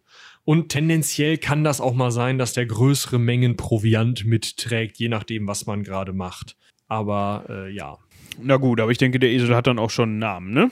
Der wird einen Namen haben, der wird auch schon zwei, drei Contubernia äh, erlebt haben. Ähm, ja, Sonst Also hätte ich ihn jetzt Luppe genannt. das wäre ein schöner Name. Ja. Gut. Ja, dann können wir ja jetzt loslegen. Ne? Jetzt können wir jetzt schön mal ein bisschen trainieren. Okay. Ja, wo fangen wir an? Äh, ihr rennt 30 Kilo, also ihr geht, ihr marschiert 30 Kilometer heute. Mit oder ohne Gepäck? Ohne Gepäck in fünf Stunden. Kann ich den Esel nehmen? Nein. Okay. Schön. Das wird zwei Wochen dauern, bis ihr das vernünftig könnt. Dann lernt ihr 40 römische Meilen, das sind 60 Kilometer, in zwölf Stunden laufen. Und wer dabei auf der Strecke bleibt und liegen bleibt, der hat Pech gehabt. Nö, nö, die werden dann mitgeschleift, ausgepeitscht und dürfen das nächsten Tag nochmal versuchen. Es ist alles sehr nett, muss ich sagen. Also das mit dem Auspeitschen hängt natürlich auch davon ab, wenn, also wie dein Empfehlungsschreiben war auch und ähm, ja, wie gut du mit dem, mit dem Centurio zu, ähm, zurande kommst. Wahrscheinlich schlecht, weil die tendenziell unbeliebt waren, weil sie arschig waren. Äh, Auspeitschen ist auch immer so eine Sache. Also die Hauptstrafe, die so ein Centurio gerade für so kleinere Vergehen anwendet, ist äh, ein, ein oder mehrere Hiebe mit seinem ähm, Weiden, äh, äh, Weinrankenstab. Auch schön. Ja, das ist, äh, damit zeigt er dir, wo du auf den Holzpfahl einzuhacken hast, damit zeigt er dir, in welche Richtung du gehen sollst und damit berät er dir eins über, wenn du eins von beiden nicht tust. Also so ein, so ein Allgemeinbenutzer quasi. Ja, das ist also ein, keine Ahnung, so 50 Zentimeter langer Pin, so schön, ordentlich so, so, so äh, dick wie so, ein, wie so ein heutiger Besenstiel oder sowas. Und damit wird dir dann schön einer gezimmert. Damit man auch weiß, in welche Richtung man laufen Genau, muss. ja, ja. Äh, wenn das mit den 40 Meilen in 12 Stunden klappt, dann darfst du die Rüstung und die ganze, ganze Gekröse aufladen. Und dann darfst du 20 Meilen laufen wieder, aber halt mit voller Be Be Bepackung. Ne, also voll in gesamtem äh, Marschgepäck. Ich mag meinen neuen Job jetzt schon, muss ich sagen. Ist toll, oder? Ja. Ja, wenn du dann, also, ne, dann am Ende kannst du also 30 Kilometer in fünf Stunden in vollem Marschgepäck laufen und danach noch kämpfen. Wie, wie lange ist danach? Später? Also, wie lange Wenn du gerade fertig bist mit Laufen. Ja, nee, das ist schon klar. Also direkt im Zweifel, wenn ich muss. Es ging mir nur darum, wie lange die Grundausbildung ging. Also du sagtest, irgendwann oder später kannst du das. Wann sollte ich das am besten können? Nach wie vielen Monaten, Das- Tagen? ist nicht so ganz genau ähm, überliefert, weil diese Art von Übungsmärschen einfach immer gemacht wurde und mit jeder Legion, weil die Leute in Form bleiben mussten. Also, dass man ad campus befohlen wird, also aufs Feld, war eigentlich einmal die Woche der Fall. Ne? Also kannst dich schon mal drauf einstellen, Einmal die Woche gibt es einen kleinen Spaziergang quasi. Genau. Es liegt halt immer dran, ne? als Centurio oder selbst als altgedienter Legionär, der da fünf, sechs, sieben, acht Jahre unterwegs ist, wenn du das jede Woche einmal machst und dann zu besonderen Anlässen nochmal häufiger, dann ist dir das Schnuppe. Dann machst du das einfach. Ich bin gespannt, ob ich das dann einfach so mache, aber das sehen wir dann ja. Genau. Jetzt kommen wir endlich mal zur Kampfausbildung. Ja, da habe ich mich auch schon drauf gefreut, muss ich sagen. Ja, ein bisschen einem auf den Kopf hauen, da reden wir auch die ganze Zeit von, ähm, sollte ich hinkriegen. Ja, also einem schon mal gar nicht, sondern erstmal gibt's nur einen Holzpflock und dann gibt's natürlich auch ein äh, Schild, das aus Holz und Korbgeflecht ist und äh, ein Schwert, das meistens auch aus Holz, manchmal aus Holz mit Bleigewichten ist. Wichtig ist, all das ist wesentlich schwerer als das, was du normalerweise schwingst. Okay. Ja. Das heißt, womit fangen wir an? Ja, du haust erstmal ähm, mit deinem, also du kriegst den Schild in die eine Hand, wie gesagt, wesentlich schwerer, dann das Schwert in die andere Hand, damit trainierst du schon mal beim Trainieren deine Muskeln auch gleich mit. Das heißt, man muss nicht noch extra irgendwelche Gewichte stemmen, das ist eigentlich auch ganz praktisch. Und äh, dann prügelst du auf einen Holzpfahl ein. Ähm, beziehungsweise prügeln ist es nicht wirklich. Schwünge werden zwar geübt mit dem Schwert, aber es ist nicht besonders gewünscht, dass du das Schwert schwingst, sondern eigentlich ist nur gewünscht, dass du immer schön mit dem Schild zuhauen, von schräg unten zustechen, mit dem Schild zuhauen, von schräg unten zustechen und das immer weiter im gleichen Rhythmus machst. Ja, das übst du so lange, bis du das sehr, sehr gut kannst, laut dem, der dich da ausbildet. Machst du das gleiche nochmal mit deinen normalen Metallwaffen, dann kriegst du die zu schweren Holzwaffen wieder und darfst das gegen einen deiner Kollegen ausprobieren äh, der das gleiche mit dir versucht und äh, wenn das halbwegs klappt, dann kriegst du meistens jemanden vor die Nase gesetzt, der das schon sehr, sehr lange macht und der dich dann vermöbelt, bis du mit dem halt halbwegs Schritt halten kannst. Okay. Gut. Machen wir. Ja, Und das dann? gleiche geht mit dem Pilum, das haben wir auch mit Gewichten, ne? Schön vorne rund. Und ähm, äh, das heißt, du, du wirst auf der einen Seite stehen, schön äh, ein schweres, vorne äh, abgerundetes Pilum haben. Das wirst du auf eine äh, andere Einheit, die mit euch trainiert, werfen, die das versuchen, mit ihren zu schweren Schilden abzuwehren. Und dann andersrum. Ich könnte mir vorstellen, da macht man sich eine Menge Freunde mit. Ja, besonders die Ausbilder sind sehr, sehr, sehr, sehr beliebt, sagen die äh, archäologischen Quellen. Also die hier ähm, Graffiti und Briefe und sowas. Ja gut, das kann man sich ja unschwer vorstellen, dass da dann vielleicht auch mal ja, ein bisschen motiviert wurde, sagen wir mal so. Genau, dafür haben die ja diesen Weinstock. Äh, weiterhin wird noch geübt, in voller Rüstung mit gezogenem Schwert und Pilum auf dem Rücken auf so ein, so ein Pferd zu springen. Na, so ein Holzpferd, so ein Bock. Ja, damit man auch weiß, dass du beweglich genug bist als Legionär. Und dann wird noch Exerzieren geübt. Also dieses ganz klar, dieses, wie formiere ich äh, eine Schildkröte? Ihr kennt die Szene aus Asterix und Obelix.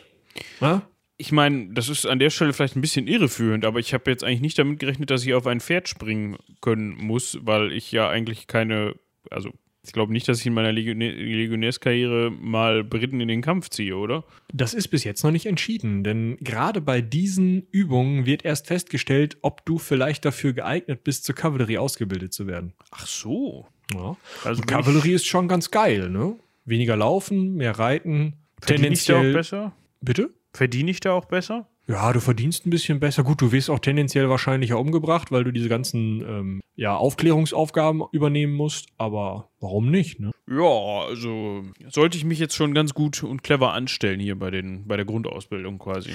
Ja, das sowieso. Also das ist natürlich ähm, zum einen, wenn du dich da hervortust, mag es sein, dass du schon mal so ein bisschen im Rang aufsteigst, wobei das Rangsystem in den Legionen so ein bisschen so eine Sache ist es gibt den normalen Legionär, dann gibt es den Immunis, der kann irgendwas. Lesen, schreiben, schmieden, ähm, Waffenpflege, äh, besonders gut irgendwas bauen oder so. Äh, die sind von den doofen Aufgaben wie Wache stehen und Scheißhaus ausräumen befreit. Ähm, und dann kommt der Op Optio, das ist der Stellvertreter vom Centurio, der Signifer, das ist der Typ, der das ähm, Feldzeichen trägt, und der Centurio, das sind die einzigen wirklichen Offiziere. Und danach kommen dann halt noch höhere Offiziere, die meistens, also Zenturionen, es gibt eine sehr große Gruppe von Zenturionen, die auch untereinander nochmal ein Rangsystem haben und darüber kommen dann nur noch adlige Ritter und sowas.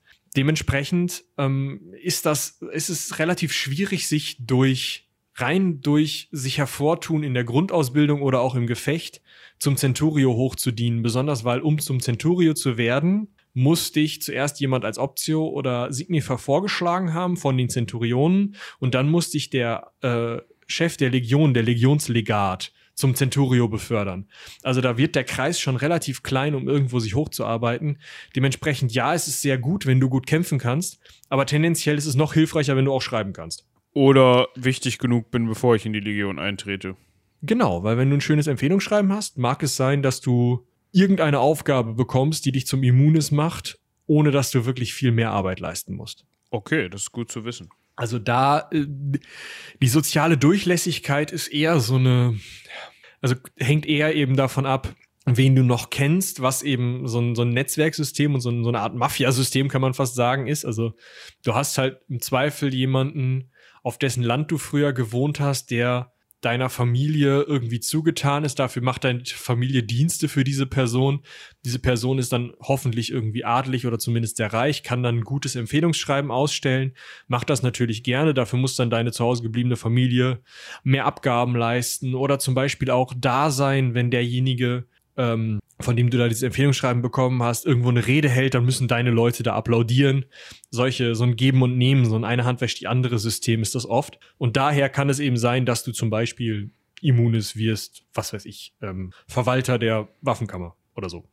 Ja gut, also gehen wir jetzt mal davon aus, ich habe jetzt meine Grundausbildung fertig. Ja, ich habe jetzt ordentlich Schweiß und Blut und Tränen wahrscheinlich auch vergossen mhm. und ähm, bin jetzt mit meinen Kameraden fertig quasi. Ja, ja.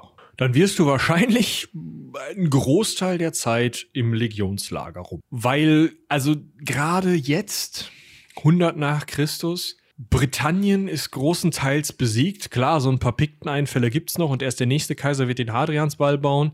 Aber, ne, so schlimm ist es nicht. Die Pater, mit denen hat man so einen brüchigen Frieden. Es wird gemunkelt, dass Trajan da vielleicht mal hin will und denen auf den Kopf hauen, aber erstmal ist da auch halbwegs Ruhe.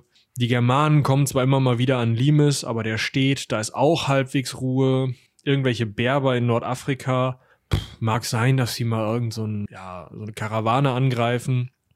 Aber so richtig was los ist da auch nicht. Die einzigen, die so ein bisschen nerven, sind die Barker, äh, sind die Barker, genau, sind die Darker im nördlichen Balkan. Die haben sich jetzt mal vereinigt, ihre Stammesgruppen, und äh, haben tatsächlich äh, vor irgendwie zehn Jahren mal eine Legion ausgerottet. Aber das ist alles so, also 90 Prozent der Legionen haben eher nichts zu tun und wenn, dann machen die mal einen Feldzug in ihrer Karriere zu dieser Zeit. Also musst du dir gar nicht so große Gedanken darum machen, was du im Kampf tust, für den du die ganze Zeit übst, sondern tendenziell musst du dir eher Gedanken darum machen, was für Aufgaben du bekommst. Also Wache stehen, Wache stehen, Wache stehen, Wache stehen, Wache stehen, äh, Wache stehen außerhalb des Lagers an irgendwelchen Zoll Stellen, Kontrollposten an irgendwelchen Straßen, ähm, Wache stehen irgendwo am Limes auf irgendwelchen ähm, Wehrtürmen oder sowas. Eskortendienste für sowohl Würdenträger als auch irgendwelche Kaufleute. Ähm, und ansonsten Straßenbau, äh, Wache stehen an Dörfern, Städtebau. Lass mich raten. Wache stehen an Stadttoren. Ja, ja. Äh, ja, und dann gibt es noch die Möglichkeit, dass, falls jetzt deine Legion wirklich nichts zu tun hat, dass Teile der Legion abkommandiert werden, um mit anderen Legionen irgendwo Leuten auf den Kopf zu hauen. Ja, und ansonsten gibt es halt so Sachen wie so kleinere Aufgaben, wie wenn du jetzt nicht zu sowas wie Wache stehen abkommandiert bist, dass du dann eben irgendwas instand halten musst im Lager. Also im Lager, das Lager besteht aus zwei sich kreuzenden Straßen, ist so ein großes Viereck, hat zwei Tore. Und diese Tore müssen instand gehalten werden, die Lagerstraßen müssen instand gehalten werden, die Lagergebäude, die tatsächlich ja vollständig gebaut werden, müssen instand gehalten werden. Ähm, die Lagermauern müssen irgendwo instand gehalten werden. Es ist aber, also ein Lager, ein Legionslager ist jetzt keine Festung. Das darf man sich nicht so vorstellen. Die haben so ein paar Türme, um zu sehen, wenn einer kommt. Aber ein Legionslager ist so aufgebaut, dass erst die Mauer kommt, dann kommen die ganzen Legionäre und dann die interessanten Gebäude. Das heißt, tendenziell ist es nicht so, dass diese Mauer die Leute abhält, die in dieses Lager rein wollen, sondern da wohnen ja dann Legionäre. Und das wird schon reichen. Ja, gut. Die Frage ist auch, wenn man, entweder geht man dahin, um sich mit den Legionären anzulegen, oder man geht halt nicht dahin. Ne? Also genau, ein anderes. Interesse hat man da ja auch eigentlich nicht dran. Ja. Ja, also das Legions, äh, das Lager im, äh, das Leben im Legionslager ist eigentlich meistens sehr entspannt. Du hast teilweise Freizeit. Es gibt auf jeden Fall ein Badehaus im Lager, äh, in dem du dir die Verspannung von der ähm, Plackerei, also von der vom Exerzieren irgendwie aus dem Körper massieren lassen kannst, wo du in so, so eine Art äh, ja, in warmes Wasser dir halt den Körper eintunken kannst, so eine Art Sauna, Dampfbad, mäßige Sachen gibt's auch teilweise. Vor dem Lager gibt's Kneipen, im Lager selber gibt's Möglichkeiten, ähm, dir was zu trinken ausschenken zu lassen, auch durchaus mal einen Wein oder ein Bier. Es gibt immer gut zu essen. Es wird sehr darauf geachtet, dass auch gute Qualität an Nahrung geliefert wird. Also eigentlich hast du es top. Muss halt immer mal ein bisschen draußen exerzieren, immer mal ein bisschen irgendwas hier zusammenknüppeln, irgendwo da rumstehen. Aber ansonsten super. Ja, sollte es nicht dazu kommen, dass ich mal irgendwo hinlaufen muss und mal irgendwem auf den Kopf hauen muss. Ja, wir können ja mal so einen Feldzug einfach durchgehen. No? Einen kleinen Feldzug machen jetzt. Als erstes muss man die römische Taktik verstehen. Häufig war es ja so, dass Feldzüge, äh, gerade im Mittelalter, wenn man sich die so vorstellt, ja gemacht wurden, um irgendwie dem Gegner Landesteile abzuluxen oder den Gegner zu schwächen, irgendwo verbrannte Erde zu hinterlassen, möglichst der Hauptschlacht auszuweichen, also der großen Feldschlacht, weil die meistens gefährlich war, vielleicht mal eine strategisch sich wichtige Burg zu belagern, um einen kleinen Landesteil zu übernehmen oder so. Das ist nicht besonders römisch. Also, ich kenne da eher, ich kam, ich sah, ich siegte. Das ist das Ziel, genau. Also man, äh, der, der Legionslegat, wenn denn nur eine Legion jetzt so einen Feldzug macht, meistens sind es mehrere, und dann eben der jeweilige Feldherr, wird hingehen und sich überlegen, das sind die Daker, das ist denen ihre Hauptstadt. Wahrscheinlich werden sie versuchen, uns davon abzuhalten, diese Hauptstadt zu plündern. Wenn wir also in gerader Linie von unserer Grenze dahin gehen, dann sollte sich irgendwo auf dem Weg die Gelegenheit zur großen Schlacht bieten. Da wird dann unsere Legion oder die zwei, drei Legionen, die wir hier haben, diese Darker oder wer auch immer sich da gerade in den Weg stellt, in kleine blutige Stücke hauen und dann besetzt man diese Hauptstadt oder beginnt eine Friedensverhandlung und dann setzt man da einen Stadthalter ein und der Drops ist gelutscht. Also nicht lang schnacken, Genau. Nicht Rein groß drauf. irgendwelche taktischen Geschichten machen. Wo muss ich hin? Da, alles klar, machen wir eben. Genau. Jetzt weißt du auch wieder, warum du am Anfang so eine Dolabra bekommen hast. Im Zweifel äh, musst du halt geradeaus durch den Wald. Oder muss der Wald halt weg? Das ist häufig so, ja. Selbst kleine Hügel. Ja, gut. Wenn genug Leute da sind, kann so ein Hügel auch mal schnell eben weg. Eben. Das ist nämlich der Punkt. Es sind immer genug Leute da. Und die Idee ist tatsächlich, oder der römische Marsch in Feindesland funktioniert so, dass vorne so ein bisschen Militär läuft, irgendwelche Leute, die sich, äh, ne, die die Gegend auskundschaften, schon mal schauen, wo man das nächste Legionslager bauen kann. Weil man immer jeden Abend ein Legionslager baut. Dann kommt so eine kleine Kampftruppe, falls irgendwer von vorne kommt und einen aufhalten will und zu schnell angegriffen kommt, als dass man die Legion noch aufstellen könnte, hält diese kleine Kampftruppe den Gegner so lange auf, bis die Legion steht. Dann kommen die Pioniere. Also als dritte in der Marschreihe kommt eine relativ große Gruppe von Leuten, die nur dafür zuständig sind, Straßen auszubessern, irgendwelche kleinen Löcher zuzuschütten, damit da kein Legionär reintritt, ähm, irgendwelche Wälder zu roden, irgendwelche Hügel platt zu machen. Und da wechselt das halt immer mal so ein bisschen durch, dass auch du schon mal in den Genuss kommen kannst, einfach mal einen Tag lang weniger zu marschieren und mehr mit dieser Dolabra rumzuhacken.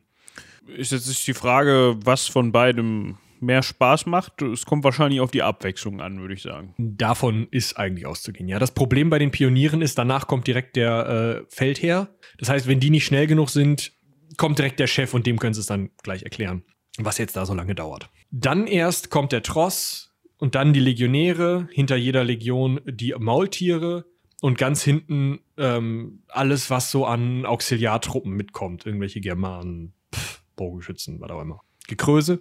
Und dahinter nochmal eine Truppe Legionäre, die den, äh, die, die, den Rücken deckt. Also man vertraut nicht mal auf diese Auxiliarstruppen hinten den Rücken zu decken. Ja, ich könnte jetzt so ein Beispiel anführen, bei dem diese Aufstellung ein bisschen für Probleme gesorgt hat. Ja, aber das mit Varus, das war vor, vor 70 Jahren. Ja, gut, alles klar. Aber das Problem besteht immer noch. Also man äh, marschiert normalerweise in sechs Mann Breite. Äh, je schlechter das Gelände ist und je schwi größere Schwierigkeiten diese Pioniere haben, desto schmaler wird die Formation. Und wenn die so zwei Mann breit ist, dann ist es halt wirklich einfach, die anzugreifen. Interessant ist auch, du marschierst ja, wie du jetzt mehrfach gehört hast, ungefähr 30 Kilometer am Tag. So eine Marschkolonne zieht sich schon im Normalfall 15 Kilometer ungefähr. Wenn die sich jetzt länger zieht, weil das Gelände schlecht ist, kann es sein. 15 Kilometer. Ja. Und ich, kann gehe dir kurz- 30 am Tag. Das heißt, wenn ich vorne, ganz vorne bin und am, an dem Lagerplatz ankomme, dann sind die, die ganz hinten sind, haben noch nicht mal die Hälfte rum. Oder gerade die Hälfte des Genau, Marsches. also es, es sind häufiger schon äh, Fälle gewesen, äh, in denen das so lang gezogen wurde, dass tatsächlich die letzten gerade noch so die paar letzten Zeltreste mitgenommen haben, während vorne die ersten schon wieder am Lagerplatz waren und angefangen haben, den Graben fürs nächste Lager zu ziehen. Ach du Scheiße. Ne? Hat aber auch Sinn, weil dadurch hast du halt immer irgendwie eine verteidigte Stellung und nur ganz kurze Zeiten, in denen du nicht verteidigt bist. Und 30 Kilometer ist ja durchaus eine Strecke. Ja, ja, ist es, ja. Und viel weiter kannst du gar nicht laufen, weil dann sind die Leute so kaputt, dass sie dann nicht mehr kämpfen könnten. Und dann weiß natürlich der Gegner, wann er angreift. Im Zweifel weiß er das auch so. Ja, das ist richtig. So, wichtig. ne? Also wir, wir wissen jetzt, okay, wir werden uns in 30 Kilometer Schritten immer lagerbauend geradeaus auf die gegnerische Hauptstadt zu, äh, zu äh, bewegen. ja. Und wir warten darauf, dass der Gegner uns angreift. Das heißt aber auch, wir müssen folgende Dinge, oder du als Legionär musst folgende Dinge vorher beachten. Erstens, es könnte sein, dass du nicht wiederkommst, also sag allen Tschüss, denen du Tschüss sagen möchtest. Okay. Das ist wichtig. Weil es gibt selten viele Tote unter den Legionären, wenn es nicht total in die Hose geht. Aber wäre wär doof. Wenn es total in die Hose geht, dann geht es total in die Hose. Zweitens, das hatten wir schon letztes Mal beim Essen, friss wie der Teufel. Du kannst gleichzeitig fett und fit sein und es gibt nichts einfacheres, um Vorräte mitzunehmen als Bauchspeck. Ja, kann dir auch selten jemand wegnehmen. Genau. Und wenn du getroffen wirst von einer Waffe, dann hält der schon mal ein bisschen was aus. Ist richtig. Und dann solltest du dich darauf einstellen, dass wahrscheinlich der Drill, bevor es losgeht, schlimmer ist als der Feldzug selber. Das hätte ich jetzt nicht gedacht. Also die Wahrscheinlichkeit ist relativ hoch, dass ähm, die Offiziere sagen, okay, hm, es ist März, wir wollen im Juni los, ja, damit wir Mitte Juli in der gegnerischen Hauptstadt sind und dann sind wir auch im Oktober wieder zu Hause. Wir fangen jetzt mal an und schicken die äh, Legion erstmal zwei Wochen schön auf äh, Doppelmärsche, also statt 30 Kilometer 60 Kilometer. Gewaltmarsch hier durchs Hinterland.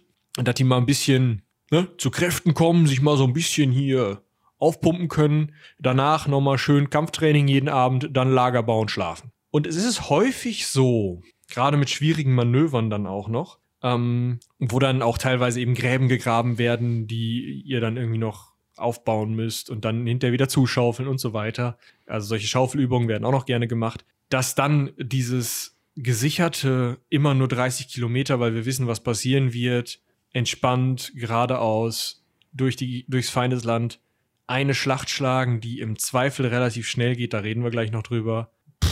Was soll es? Das ging schon. Te teilweise sogar, was die Todeszahlen angeht.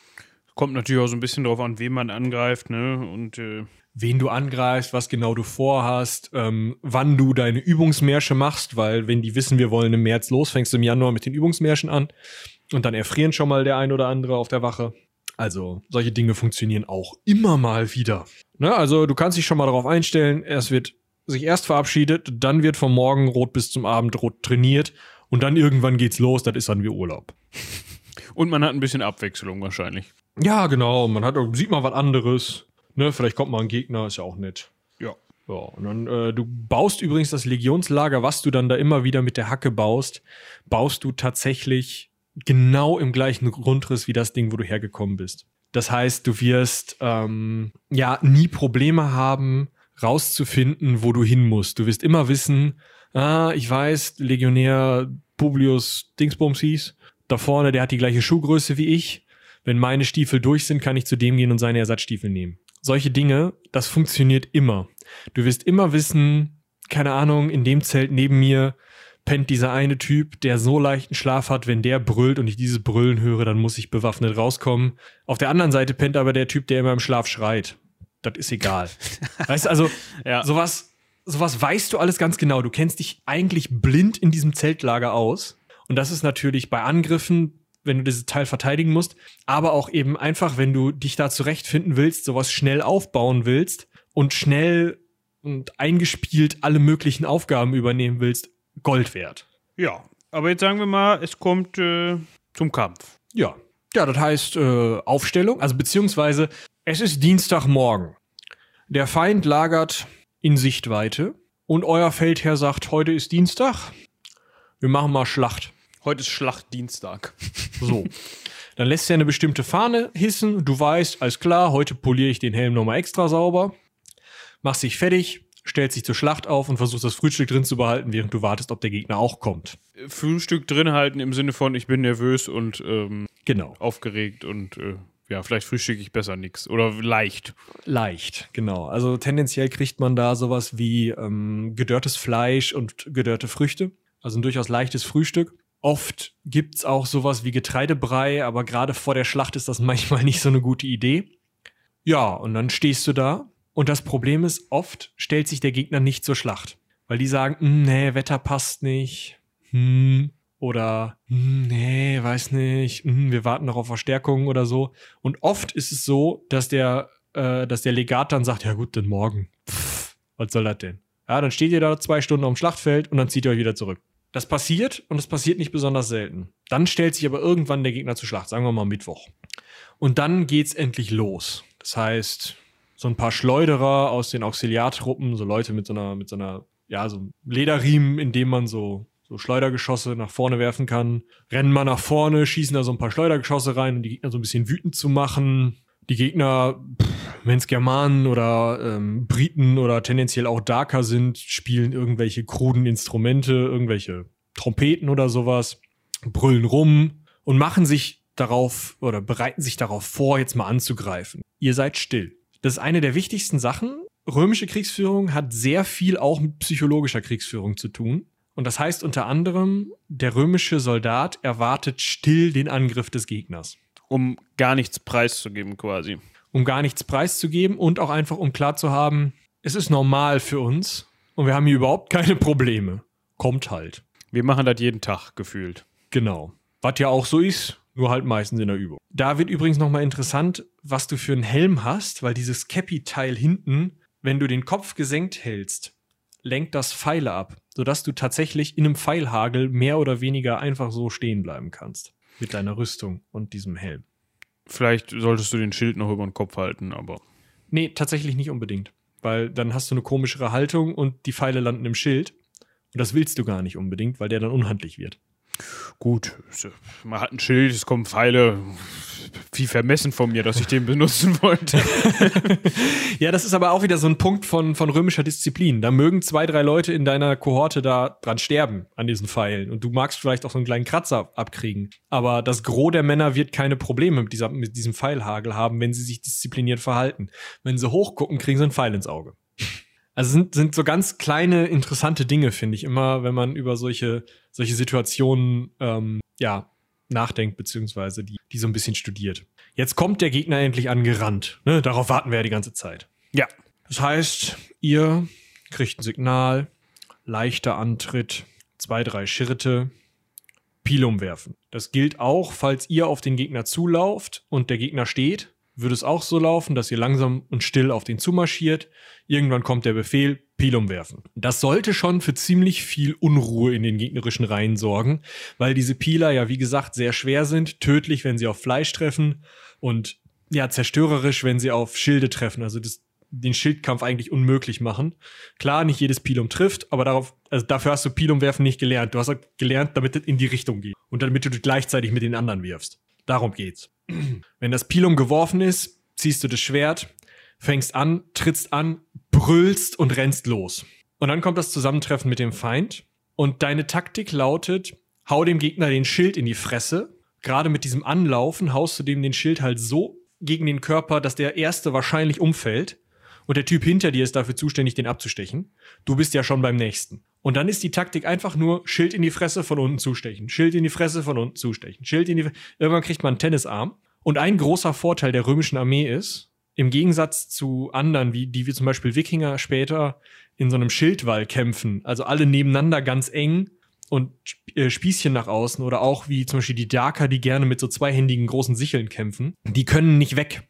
Die stehen in der ersten Reihe und stehen da fest und die können sich ja nicht umdrehen und weggehen. Du aber kannst den Schild vor dich halten und der Mann hinter dir tritt nach vorne, haut sein Schild nach vorne und sticht zu und du gehst schön nach hinten durch und kannst erstmal verschnaufen. Und je nachdem, wie tief das gestaffelt ist, kommst du heute wahrscheinlich auch nicht mehr zum Arbeiten. Und das Nochmal, das habe ich jetzt nicht verstanden. Also ich bin jetzt in der ersten Reihe quasi. Genau. Und wir ste ich stehe nebeneinander. Neben, ja. dem, neben meinem Kollegen quasi. Links und rechts ist jeweils ein Kollege. Du deckst in einen Kollegen links von dir auch teilweise mit deinem Schild. Okay, aber hinter mir ist keine, sind keine. Doch, doch, das sind auch Kollegen von dir. Gut, aber wenn ich jetzt aus der ersten Reihe denke, ach Mensch, ich gehe jetzt mal kurz verschnaufen dann, geh, dann öffne ich ja in dem Moment dann diesen Schildwall. Nee, du, du kämpfst nicht so richtig im, im eng an eng an eng Schildwall, sondern du hast so einen, einen, gewissen Abstand, um halt zustechen zu können. Und es reicht halt, wenn du dich hinter deinem Schild seitwärts drehst, statt vorwärts zu stehen, wie du immer zustichst. Ja. Damit der andere mit seinem Schild, den er dann noch seitwärts hält, vortreten kann und dann in so einer Dreh- und Schlagbewegung dem Gegner, der als nächster kommt, seinen Schild schon in die Fresse hauen ah, kann. Okay während du einfach dein Schild seitlich hältst und Schritt zurück machst und dann halt nach hinten durchgehen kannst und er dann vorne kämpfen muss. Und so kannst du halt durchwechseln. Und das konnte zu dem Zeitpunkt keine andere Armee. Und deswegen auch das viele üben, weil das halt diesen Rhythmus erfordert und diese Absprache quasi. Ganz genau. Das ist genau das, was, was diese, diese Disziplin erfordert. Du musst halt in der Lage sein, solche Aktionen durchzuführen, weil dadurch natürlich auch die Soldaten du kämpfst halt vielleicht effektiv 10, 15 Minuten, nicht viel länger. Und diese ganze Schlacht dauert vielleicht ein Stündchen. Wahrscheinlich kürzer, weil die Gegner halt merken, Kacke, unsere erste Reihe ist weg, unsere zweite Reihe ist weg, unsere dritte Reihe ist weg, unsere vierte Reihe ist weg. Da vorne Bob hält sich noch gut. Ah, der hat einen frischen Gegner bekommen, tot. Weiter geht's, weiter geht's. Du merkst halt relativ schnell als Gegner der Römer, Kacke. das läuft nicht ganz so, wie wir das wollen. Das gibt keinen mehr hier. Okay. Also viel davon ist tatsächlich fast eher Moralkampf als wirklicher Mann gegen Mann Kampf, weil du tendenziell, du musst deine Disziplin halten als römischer Soldat und du solltest dafür sorgen, dass sehr, sehr schnell sehr, sehr viele Gegner fallen, weil sobald eine gewisse Anzahl gefallen ist, fangen die anderen an wegzulaufen und dann kannst du dich auf dein Schild stützen, mal durchschnaufen, Rest macht die Kavallerie. Ja, so. Das hat jetzt geklappt. Wir haben den Darkern mal so richtig auf den Kopf gehauen. Kurz vor deren Hauptstadt. Und jetzt liegt die Hauptstadt quasi vor uns und wir können die jetzt äh, plündern. Machen wir das? Äh, ja, das Problem ist, sagen wir mal, äh, die möchte sich nicht ergeben. Das ist vorgekommen, nie lange.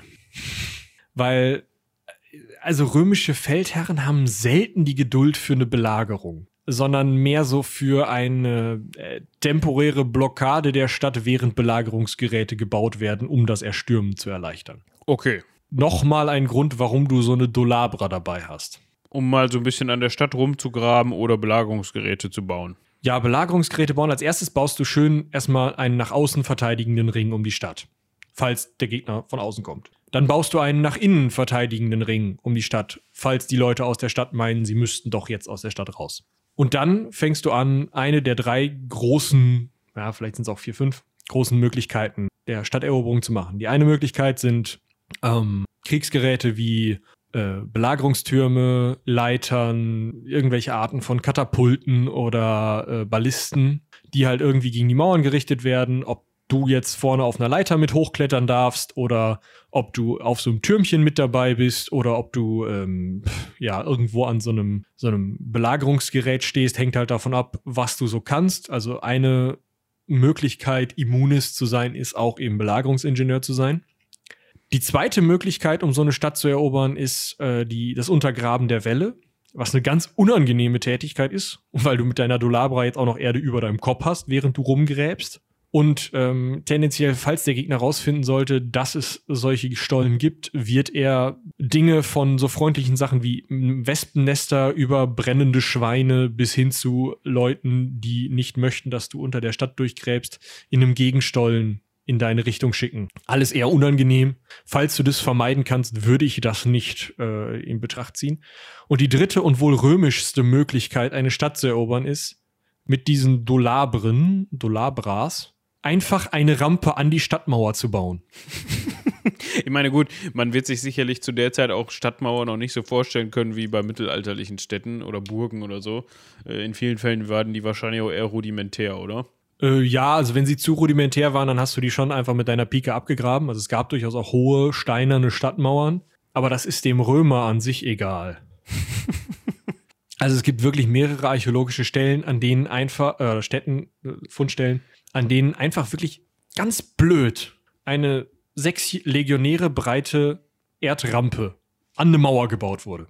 Ja gut, aber das muss ja auch irgendwie dann also da muss ja auch dann entsprechend die Deckung vorhanden gewesen sein, weil sonst lässt du dich halt abschießen oder bist du offen für die Angriffe der Verteidiger. Das ist richtig. Dafür hattest du Kollegen, die den Schild vor dich gehalten haben, während du da schaufelst. Dafür gab es Ballisten, die halt Leute von den Mauern geschossen haben und tendenziell hatte man als Legion so viele Ballisten dabei, dass man in Ruhe sowas bauen konnte. Und dafür gab es Bogenschützen und Schleuderer. Also es war durchaus so, dass man bei dieser Bautätigkeit nicht unbedingt artifiziell verstorben wurde. Aber wenn man dann einfach in Legionsstärke da hochmarschiert ist und die gleiche Taktik angewendet hat, wie man sie auf dem Feld anwendet, dann kann es schon mal sein, dass man da von den Seiten dann zerhackt wurde. Also rauflaufen, Pil umschmeißen, reingehen, Attacke. Nur das mit dem Austauschen der Leute war dann schwierig. Gut, äh, aber die, da hat es dann die Masse gemacht, wahrscheinlich. Ja, das ist sowieso oft das Problem mit den äh, römischen Feldzügen. Wenn da eine Legion nicht reicht, dann kommt man halt beim nächsten Mal mit zweien. Ja, wenn gerade eine übrig ist. Ja, das war oft. Also wenn, wenn man welche brauchte, hat man meistens irgendwo welche gefunden. Spanien zum Beispiel wurde von nur einer Legion verteidigt, äh, während in Britannien drei waren. Also ne, man konnte das ja auch ganz gut hin und her schieben. Die waren ja auch ganz geübt im Marschieren. Ja, ne? Und dann konnte man äh, also durchaus die meisten, die meisten Feldzüge enden dadurch, dass der Gegner äh, entweder in der offenen Feldschlacht oder durch Eroberung seiner Hauptstadt geschlagen wird. Meistens gibt es relativ wenige Verluste unter den äh, Legionären, ganz besonders in der offenen Feldschlacht. Wenn es aber Verluste gibt, dann super viele, weil dann tendenziell die Legion auf der Flucht niedergemacht wird oder eine Stadtmauer angreift, die einfach zu zu gut verteidigt für eine immer feste Drauf-Methode ist, weil das ist die, Leg äh, die Methode der Legion. Wir sind besser, wir machen euch halt platt. Geradeaus, rums. Fertig. Ja, und wenn man dann dementsprechenden Ruf hat, dann hilft das ja Eben. auch wahrscheinlich, ne? Genau. Ja, und sagen wir mal, du hast das geschafft. Wenn du jetzt der Erste oben auf der Mauer warst, hast du tatsächlich eine, ähm, eine Auszeichnung bekommen. Äh, Problem dabei, äh, die wurde meistens äh, posthum. Das wollte ich jetzt gerade fragen, inwieweit ich davon noch profitieren konnte, dass ich diese Auszeichnung bekommen habe. Äh, ja, es, also deine Familie hat Geld bezahlt bekommen. Ja, das ist immerhin schon mal was. Genau, und über die Missio Causaria, die ähm, Entlassung bei Verletzung, haben wir ja schon mal gesprochen. Äh, tatsächlich ist es so, dass die meisten Verletzungen auch heilbar waren. Wir haben ja, glaube ich, schon darüber gesprochen, dass man äh, rohes Fleisch zum Verschließen von äh, Fleischwunden genutzt hat. Man wusste, wie man näht. Es waren äh, den äh, Legionsärzten auch durchaus möglich, offene Bauchwunden zu behandeln und auch erfolgreich, sodass die Legionäre tatsächlich auch weiterhin kampffähig waren. Klar, die mussten sich ein bisschen ausruhen, aber dann äh, tatsächlich so gut überlebt haben, dass sie auch weiterhin in der Legion bleiben konnten. Ähm, Amputationen wurden nur relativ selten durchgeführt oder mussten nur relativ selten durchgeführt werden, auch weil man ziemlich viel Wissen darum hatte, wie man Wunden und auch ähm, Werkzeug säubert. Das wurde nicht nur mit klarem Wasser gemacht, sondern oft mit relativ starkem Wein oder Essig. Und da geht ja schon einiges an Bakterien und Viren bei drauf. Dementsprechend, selbst wenn du verletzt wirst, ist die Wahrscheinlichkeit, dass du diese Missio Causaria kriegst, gar nicht so groß, sondern die Wahrscheinlichkeit ist eher höher, dass du ein paar Wochen im Lazarett liegst und dann wieder trainieren darfst. Ja, das ist ja eigentlich schon mal auch ein Vorteil für die Schlagkräftigkeit der römischen Armee, ne? Auf jeden Fall. Vor allem, wenn du einmal jemanden hast, der im Zweifel in einem Kampf war und verletzt worden ist, dann weißt du ja auch, wie er es beim nächsten Mal anders macht, dass er nicht verletzt wird. Ganz genau. Ja, dann gibt es noch die äh, klassische Missio Honesta, ja, also die ehrenvolle Entlassung. Nach den kriegt 20 bis 25 Jahren dann. Ja, genau. Und man kriegt wahrscheinlich ein Stück Land, oder äh, seinen Sold in Sesterz. Also man kriegt seinen Sold sowieso in Sesterzen ausbezahlt, weil man den jedes Jahr kriegt und man hat den, kann den bei der Legionskommandantur und bei seinem äh, Feldzeichenträger ähm, sozusagen zur Bank geben. Was übrigens auch dazu führt, dass die Feldzeichen relativ selten verloren wurden und Feldzeichenträger ein relativ sicherer Job ist, weil der Feldzeichenträger Buch über deinen Sold führt. Das heißt, den wirst du verteidigen. okay. Äh, der geht, das heißt, der geht auch eigentlich nicht so gerne mit vorne. Der wär, kriegt jetzt selten das Geld dafür, dass er als erster auf der Mauer oben war, wahrscheinlich. Äh, selten, ja. Also er muss natürlich mit irgendwie in deiner Kohorte, aber ist jetzt nicht so, dass er da in der ersten Reihe mitkämpft, sondern so mehr in der vierten, fünften. Ja. Ja, dann, also, ne, ehrenvolle Entlassung, alles toll. Äh, viele äh, ehrenvoll Entlassene gründen, wie gesagt, kleine Unternehmen oder äh, werden eigenständige Bauern, freie Bauern mit Bürgerrecht, ist ja auch nicht schlecht ähm, oder verdingen sich irgendwo als äh, Überzeugungsgehilfen bei finanziellen Problemen. okay. Und in so ähnlichen Jobs, ne? Ähm, Wo dir das schon mal hilft, dass du schon Erfahrung daran hast, im Zweifel Leuten auf den Kopf zu hauen. Genau, genau. Äh, und dann gibt es natürlich noch die Möglichkeit, dass du dich wieder einstellen lassen kannst. Das wird sehr gerne genommen. Weil wenn du mit, sagen wir mal, 17, 18 zur Legion gegangen bist, 20 bis 25 Jahre, kommen wir rechnen rund, 40 bist, wenn du fertig bist mit deinem Dienst, dann kannst du noch 10 Jahre bei der Verpflegung, dem Training und der medizinischen Versorgung. Und, und du hast auch die letzten, also sorry, äh, du hast auch wahrscheinlich die letzten 20, 25 Jahre das als dein Leben irgendwie kennengelernt und man kennt das ja, der, der Mensch ist ein Gewohnheitstier und gerade wenn du dann irgendwie vielleicht da stationiert warst, wo es eher ruhig war und wo du eigentlich ganz entspannt warst, warum nicht, ne? Ganz genau. Also es wurde tatsächlich relativ häufig gemacht, wurde gern gesehen und teilweise wurden die eben in den Legionen eingesetzt. Manche von denen konnten eben auch überzeugt werden, dann doch ein Stück Land zu bestellen. Denn was ist die wohl beste Verteidigungsmaßnahme gegen äh, problematische und marodierende Barbaren? Ein Dorf voller Ex-Legionäre. das könnte auch äh, ja, eine Überraschung geben dann, ne?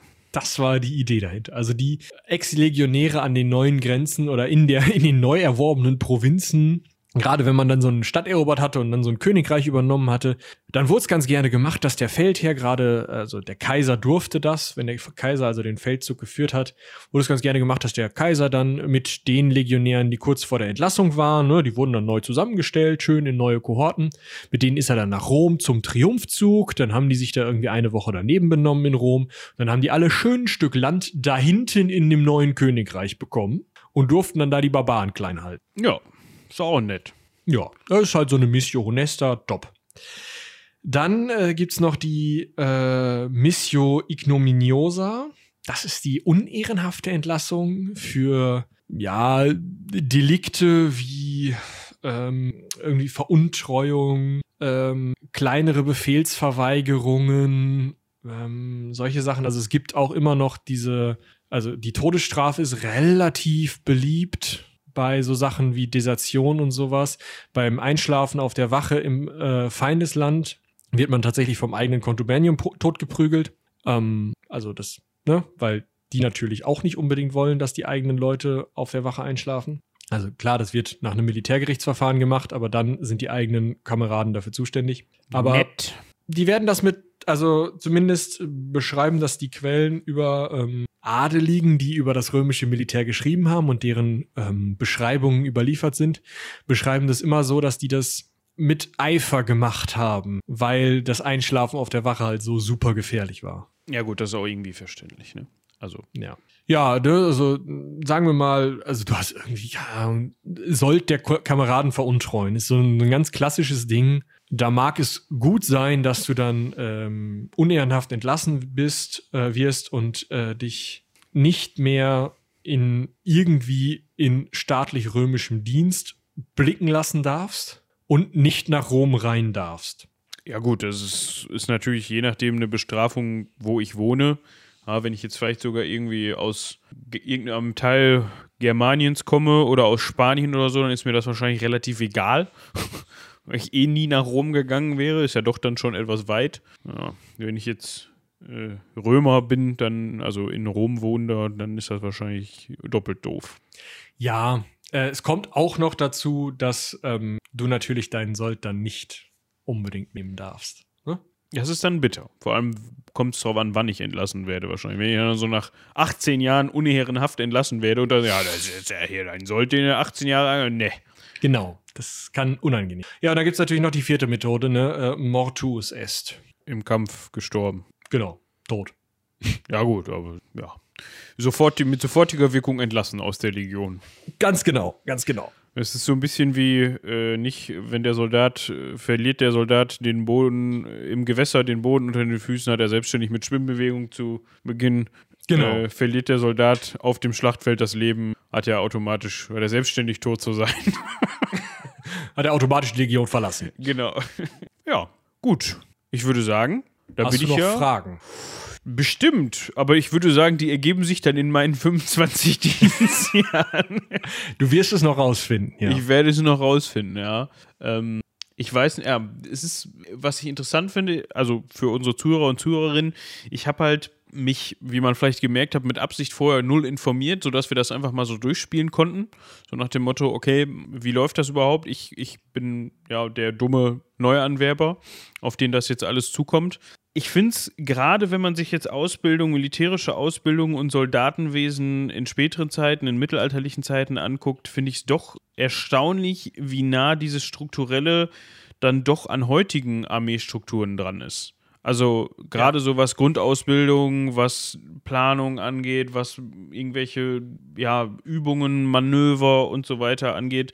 Äh, ich meine, klar, da gibt es natürlich Riesenunterschiede, aber trotzdem hat das schon eine recht vergleichbare Struktur, finde ich, und einen recht vergleichbaren Ablauf. Also man merkt auf jeden Fall, da steckt, also es wird wahrscheinlich nicht von Anfang an so gewesen sein, aber da steckt irgendwie eine erstens äh, wahrscheinlich hunderte Jahre Erfahrung hinter, wie man es irgendwann am besten macht und zweitens sehr viel Gehirnschmalz und vor allem auch vielleicht mal nach links und rechts gucken, wie machen das denn andere Leute, die nicht so erfolgreich waren. Ganz genau. Also die Römer haben lange in griechischer Phalanx gekämpft, bis sie gemerkt haben, dass italische, also um die Stadt Rom herum angesiedelte äh, Leute anders kämpfen und kompetenter kämpfen das haben sie dann übernommen und daraus sind dann nach und nach die Legionen entstanden. Und auch, oder, und diese Art dessen, dass du halt in die Legion eintrittst, dass du bezahlt wirst, dass du einen Großteil deiner Ausrüstung gestellt kriegst, das sind halt auch noch so Sachen. Ähm, es ist nicht dieses, oh, wir müssen kämpfen, ja, warte, ich hole mal eben mein Schwert unterm Bett her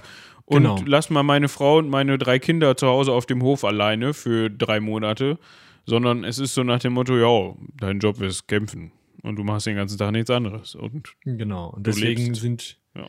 die in Anführungsstrichen Teilzeitkrieger der umliegenden Völker meist unterlegen. Ja, kann man verstehen. Ja, ähm, ich würde sagen, wir verlinken, oder ich lasse verlinken, Moritz, Mhm.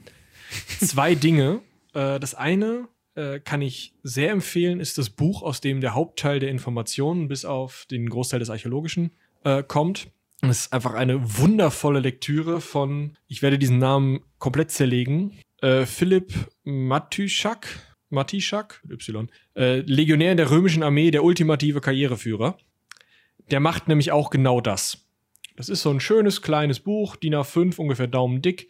Da lernt ihr ganz genau, wie es ist, ein römischer Legionär zu sein. Wir haben drei Viertel der ähm, Informationen jetzt noch nicht an euch weitergegeben, weil wir uns da einfach ewig mit beschäftigen würden. Alleine was in dem Buch ist. Dazu kommt, wie gesagt, ich habe noch ein paar archäologische Quellen, gerade so zu der Ausrüstung und zur Farbigkeit der Ausrüstung, ähm, zur Verbreitung der Ausrüstung und sowas. Äh, habe ich noch ein paar archäologische Quellen rangezogen. Ähm, das werden wir euch auf jeden Fall verlinken. Da gibt's auch ein Hörbuch von. Davon äh, gibt's dann auch noch einen schönen Link. Und äh, dann würde ich vorschlagen, äh, gibt's noch einen ähm, Link, den wir dann auch nochmal benutzen werden, wenn es um die Varusschlacht geht, nämlich den zur Ausstellung zur Varusschlacht in Kalkriese. Ähm, denn dort sieht man viel von diesen römischen ähm, Artefakten, wie sie dann aus dem Boden gezogen wurden und kann halt viel einfach mal so sich, sich einfach mal anschauen. Also mal so ein Gladius, so ein, so ein Schwert, so ein Pilum, zumindest die Spitze. Ähm, ganz oft. Die Archäologinnen und Archäologen unter euch, die zuhören, werden das kennen. Römische Schuhnägel. Die Dinger finde ich so eimerweise. Ja, gut, aber halt, weil der Schuh drumherum weggegammelt ist. Ja, klar, aber immer schön kohärent, ne? Also in, in Sohlenform irgendwo im Boden. Ah, okay. Ja, aber also das ist, äh, sowas sieht man dann da einfach und dann könnt ihr euch vielleicht einiges ein bisschen besser vorstellen. Da könnten wir vielleicht wirklich mal einen Ecke Hansaring unterwegs machen. Das ist richtig, das ist nicht besonders weit.